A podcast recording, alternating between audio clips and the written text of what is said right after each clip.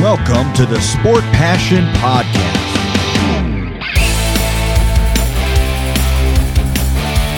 And here is your host, Lars Marendorf.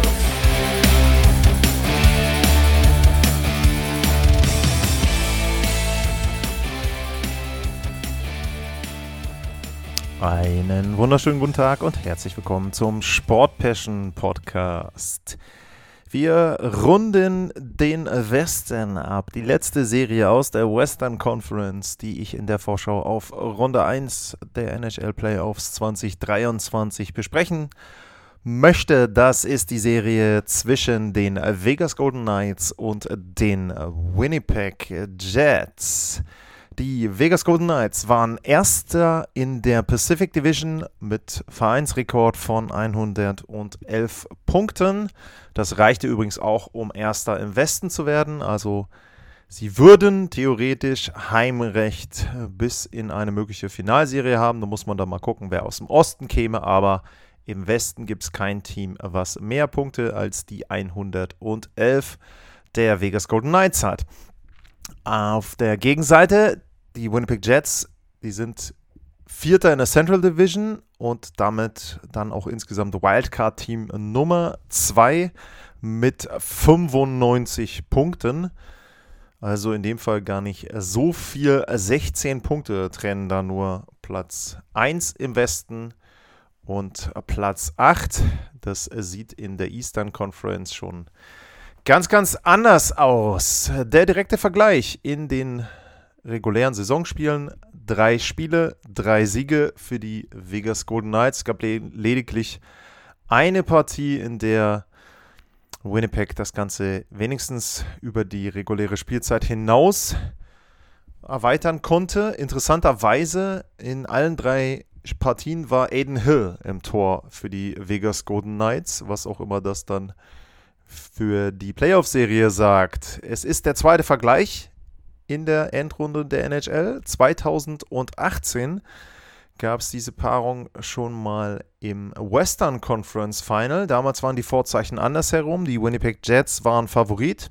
Die hatten vorher in einer harten Serie, ich meine, es waren sieben Partien, die Nashville Predators rausgeworfen. Und im Grunde war man sich einig, okay, wer die Serie gewinnt, der wird auch den Westen im Finale vertreten. Vegas hat man da auch im Western Conference Final noch nicht so ernst genommen und Marc-André Fleury und die Jungs damals noch unter dem Coach Gerard Gallant, die haben da eine sehr, sehr gute Serie gespielt und 4 zu 1 im Western Conference Final 2018 gegen die Winnipeg Jets gewonnen. Aber zumindest die Vegas Golden Knights sehen doch sehr anders aus als das Team, was damals im Conference Final stand. Wir gucken auf die Zahlen. Vegas hat in der Offensive 267 Tore geschossen, das ist Platz 14. Die Winnipeg Jets sind noch schlechter, Platz 21, 246 Treffer. Beide sind fast identisch, was die Abwehr betrifft. Platz 22 die Vegas Golden Knights mit äh, beziehungsweise in dem Fall ist es von ähm, unten nach oben. Also die Vegas Golden Knights haben 225 Gegentore, Platz 11 und die Winnipeg Jets 224, Platz 10 in der NHL. Also beide Teams da sehr gut unterwegs im oberen Drittel zumindest. Sagen wir nicht sehr gut, sagen wir mal gut. Bei den Special Teams, da gibt es im Powerplay keinen großen Unterschied. Vegas Platz 18, Winnipeg Jets Platz 22, 1% schlechter die Jets dabei. Aber im Unterzahlspiel, da hat man so einen größeren Unterschied. Da sind es die Winnipeg Jets, die Platz 7 belegen mit 82,4%. Und 5% schlechter und damit Platz 19 sind in dem Fall die Vegas Golden Knights. Das könnte einen Grund im Tor haben, da kommen wir noch zu. Wobei man da sagen muss, wenn man sich die Fangquoten anguckt, der Torhüter der Vegas Golden Knights, das ist ja auch dann ein Sammelsurium an Goalies gewesen, dann war das insgesamt zumindest solide mit einer 9,15er Fangquote. Und es waren ja dann am Ende 15 verschiedene Torhüter. Logan Thompson, derjenige, der die meisten Partien absolviert hat. Allerdings, wie schon gehört, keine gegen die Winnipeg Jets. Er ist aber verletzt schon länger und wird wahrscheinlich die erste Playoff-Runde ausfallen. Um, Aiden Hill war danach dann derjenige, der gespielt hat und der da entsprechend die Spiele bestritten hat. Ich will aber mal gucken, wer dann zum Schluss eher drin war, denn das war, glaube ich, nicht Aiden Hill. Und ähm, da wollen wir mal reingucken. Nee, das war Laurent Brossois und äh, Jonathan Quick waren diejenigen, die sich das Ganze verteilt haben. Die letzte Partie von Aiden Hill war am 8. März. Also, ja, sehr schwierig zu beurteilen. Das Goaltending der Vegas Golden Knights, viele verschiedene Torhüter, fünf eben insgesamt, davon vier, die zehn oder mehr Partien absolviert haben. Also ein ziemliches Durcheinander. Auf der Gegenseite sind die Rollen 1 und 2 klar verteilt. Da ist Conor Hellerback derjenige mit 64 Spielen, 37 Siegen dabei, der ganz klar die Nummer 1 ist vor David Riddich. Und Conor Hellerback mal wieder mit einer super Saison, 2,49, der Gegentorschnitt 9, äh, 92 Prozent die Fangquote, das ist vielleicht nicht ganz äh, Vesina-reif, Vesina-reif wie vor zwei Jahren, aber trotzdem sind das wirklich gute Zahlen, die Conor Hellerbuck da geliefert hat in dieser Spielzeit. Und da haben die Winnipeg Jets auf jeden Fall einen Vorteil. Sie haben einen verlässlichen Torhüter hinten drin und müssen eben nicht würfeln und gucken, wer da in den Playoffs zum Einsatz kommt. Was gibt es sonst noch zu sagen bei den Zahlen? Die Golden Knights mit der besseren Schussquote, Platz 10, Winnipeg Platz 20. Corsi-Wert ist allerdings bei Winnipeg besser, spricht eben ein bisschen dafür, dass sie zwar das Spiel bestimmen können, aber eben nicht richtig abschließen können und dann ihre Chancen nicht nutzen. Was gibt es sonst noch zu sagen bei den Strafen? Die Golden Knights mit das Team, was am wenigsten Strafen in der NHL bekommen hat. Also da muss Winnipeg aufpassen, dass sie da nicht in irgendeiner Form das Powerplay der Golden Knights dann doch reinholen.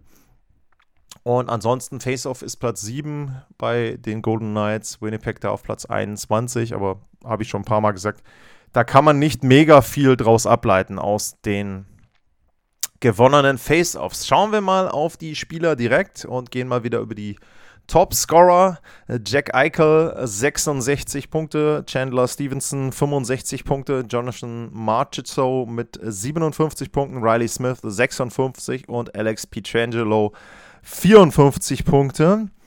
Auf der anderen Seite Karl Connor 80, Josh Morrissey 76, Mark Scheifele 68, Pierre-Luc Dubois 63 und Blake Wheeler 55. Wenn man andere Teams gesehen hat, dann sind sowohl auf Seiten der Winnipeg Jets und vor allem auch auf Seiten der Vegas Golden Knights die Topscorer nicht in der Elite der NHL angesiedelt. Also mit 66 Punkten bist du bei den Edmonton Oilers, ich glaube, fünftbester Scorer und eben nicht wie Jack Eichel die Nummer 1. Aber da kommt es ja nicht drauf an, denn ein großer Vorteil der Vegas Golden Knights. Sie hatten 20 Spieler, die 10 oder mehr Punkte hatten und sie hatten 12 Spieler, die 10 oder mehr Tore hatten. Also das spricht natürlich dann an der Stelle schon äh, sehr, sehr für die Ausgeglichenheit der Vegas Golden Knights. Sie sind für mich immer noch ein Team, auch wenn sie jetzt ja schon ein paar Jahre dabei sind,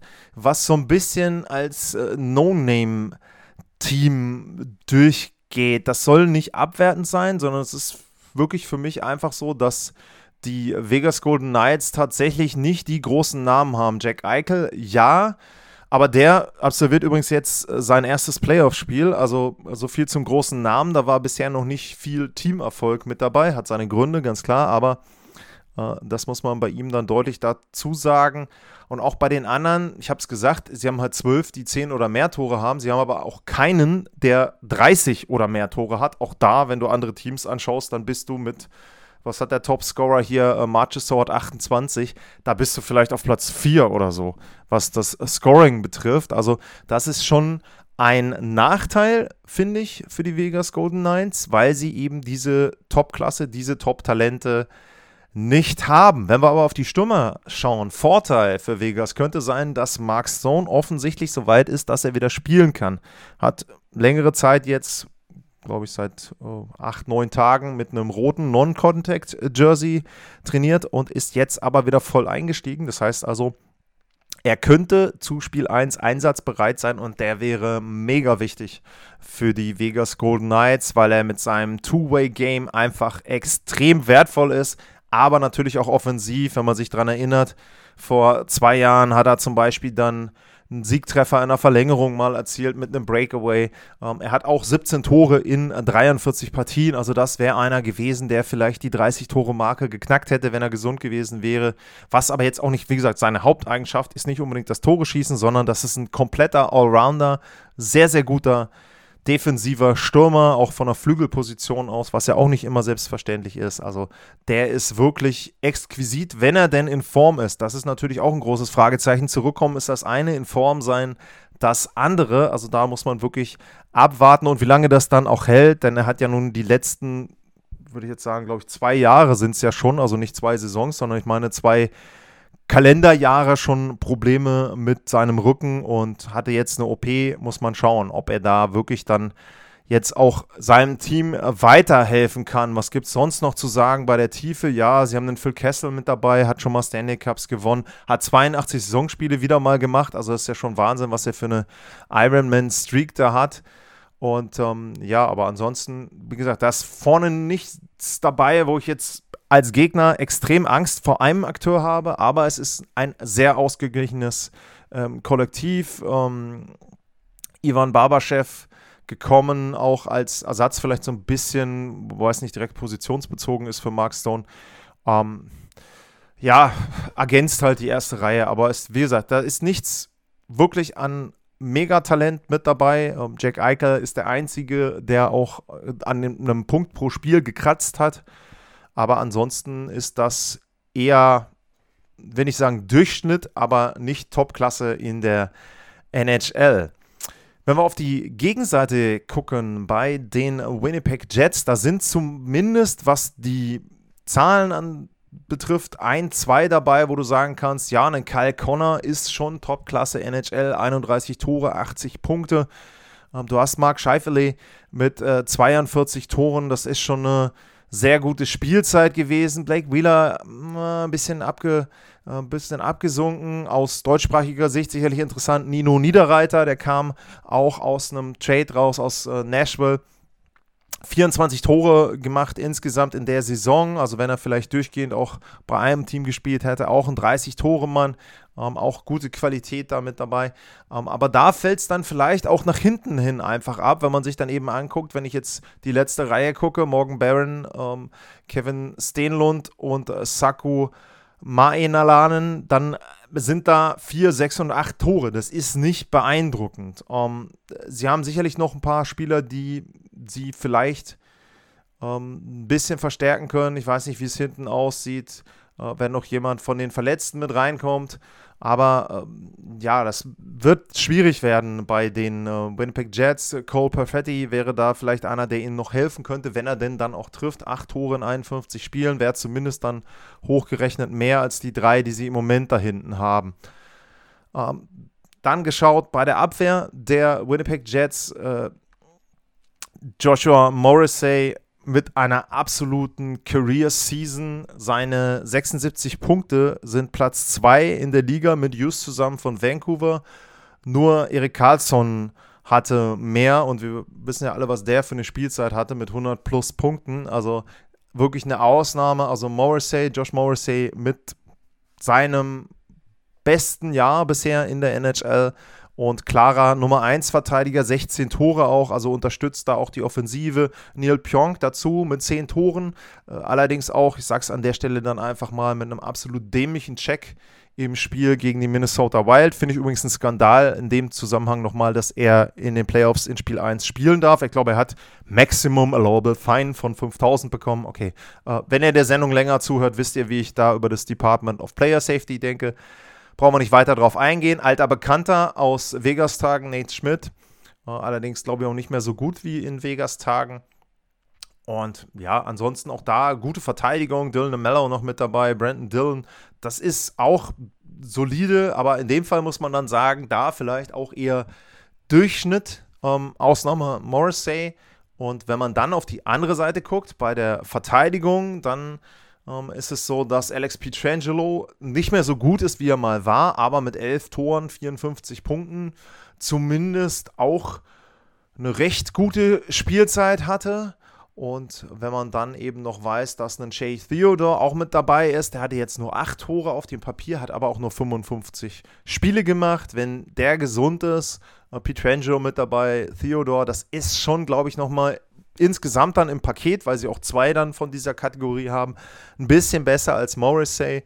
Ähm, rundherum Alec Martinez, ähm, Braden McNabb, Nick Hague, äh, Zach Whitecloud, wenn er denn gesund ist. Ich glaube, das ist auch eine gute Verteidigung, die die Vegas Golden Knights da haben. Also da würde ich dann eher so ein bisschen ja, den Vorteil bei Vegas sehen. Wenn man jetzt bei den Stürmern guckt, Top Class ist vielleicht bei Winnipeg ein bisschen besser, dafür insgesamt tiefer besetzt die Golden Knights, Verteidigung würde ich sagen, kann man auch vielleicht Morrissey jetzt als den besten Verteidiger in der Serie sehen, aber auch da die Tiefe spricht da eher dann für die Verteidigung der Vegas Golden Knights.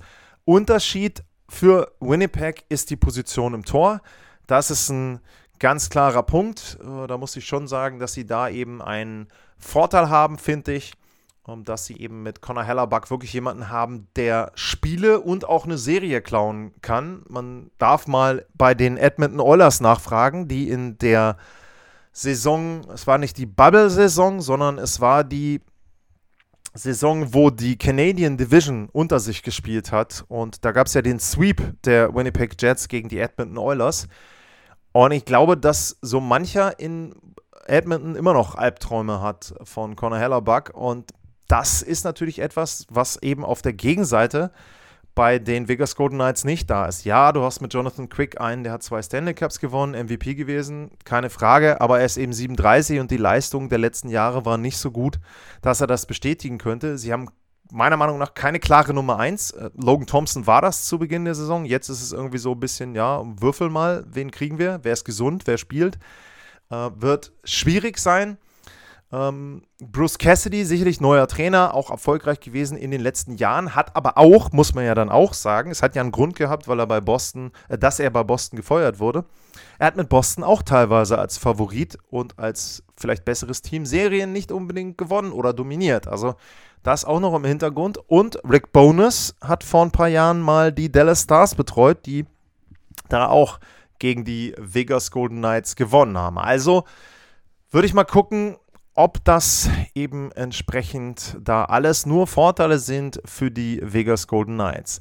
Was man sagen kann ist, ich freue mich auf die Serie aus zwei Gründen. Heimpublikum Winnipeg, Whiteout gab es da des Öfteren, sieht mega geil aus. Also wenn ihr da mal ein paar Bilder euch anschauen wollt, alle in weiß, wenn sie das wieder machen. Das ist richtig cool. Und Heimpublikum in Vegas, da ist richtig Rambazamba in der Bude. Ich hatte sogar das Vergnügen, in der ersten Saison eine Partie zwischen Winnipeg und den Vegas Golden Knights in Vegas zu sehen. Also da war auch richtig Mambule. Da waren auch einige aus Kanada da. Ich weiß jetzt nicht, wie das in den Playoffs sein wird. Aber auf jeden Fall war damals zumindest schon mal richtig Stimmung in der T-Mobile Arena. Tja, was tippe ich?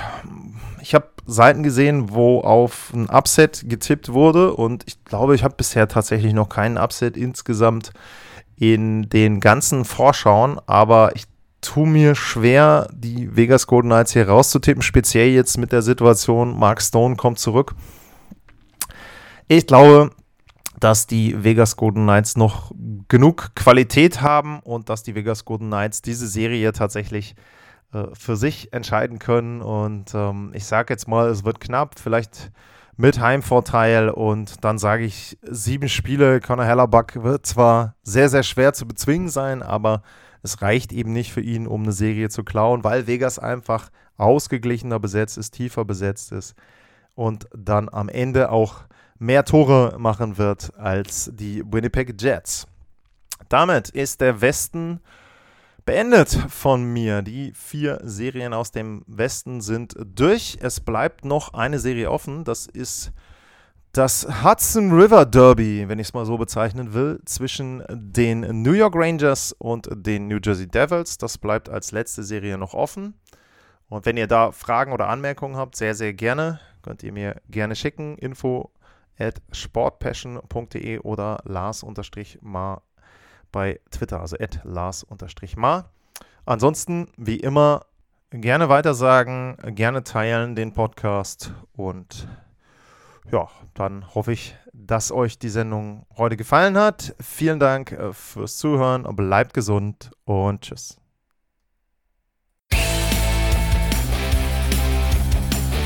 Sportliche Grüße.